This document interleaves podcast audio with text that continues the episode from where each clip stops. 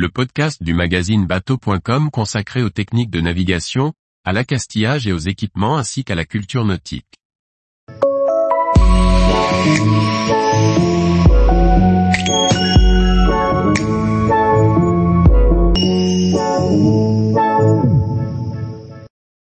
Bien régler le creux de sa grand voile, pour mieux naviguer. Par Charlie Fernbar. La grand voile possède une forme creuse, nécessaire à la propulsion du voilier. Mais pour bien naviguer, notamment au près, elle nécessite d'être réglée en fonction du vent. Voici les outils pour modifier la position et le volume du creux de grand voile. Les haubans tiennent le mat en place mais n'oublions pas qu'ils permettent aussi de lui donner une forme. On appelle cela le cintrage du mât. En cintrant le mat, donc en lui donnant une forme courbe, on va effacer une partie du creux de la voile donc diminuer la puissance. Dans le petit temps, par exemple, on va rendre le mat plus droit que dans la brise.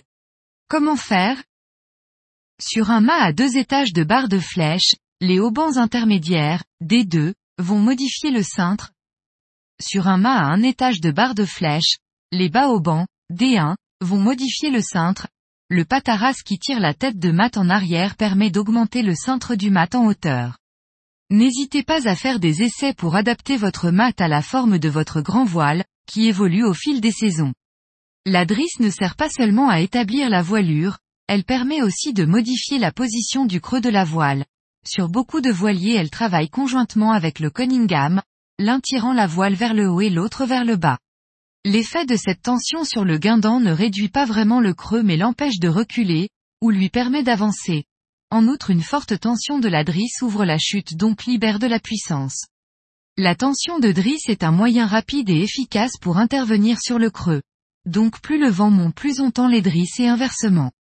La bordure s'étend le long de la baume.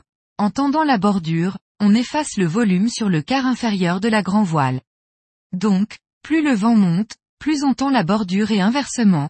C'est souvent un moyen simple et efficace de réduire ou augmenter la puissance. Tous les jours, retrouvez l'actualité nautique sur le site bateau.com. Et n'oubliez pas de laisser 5 étoiles sur votre logiciel de podcast.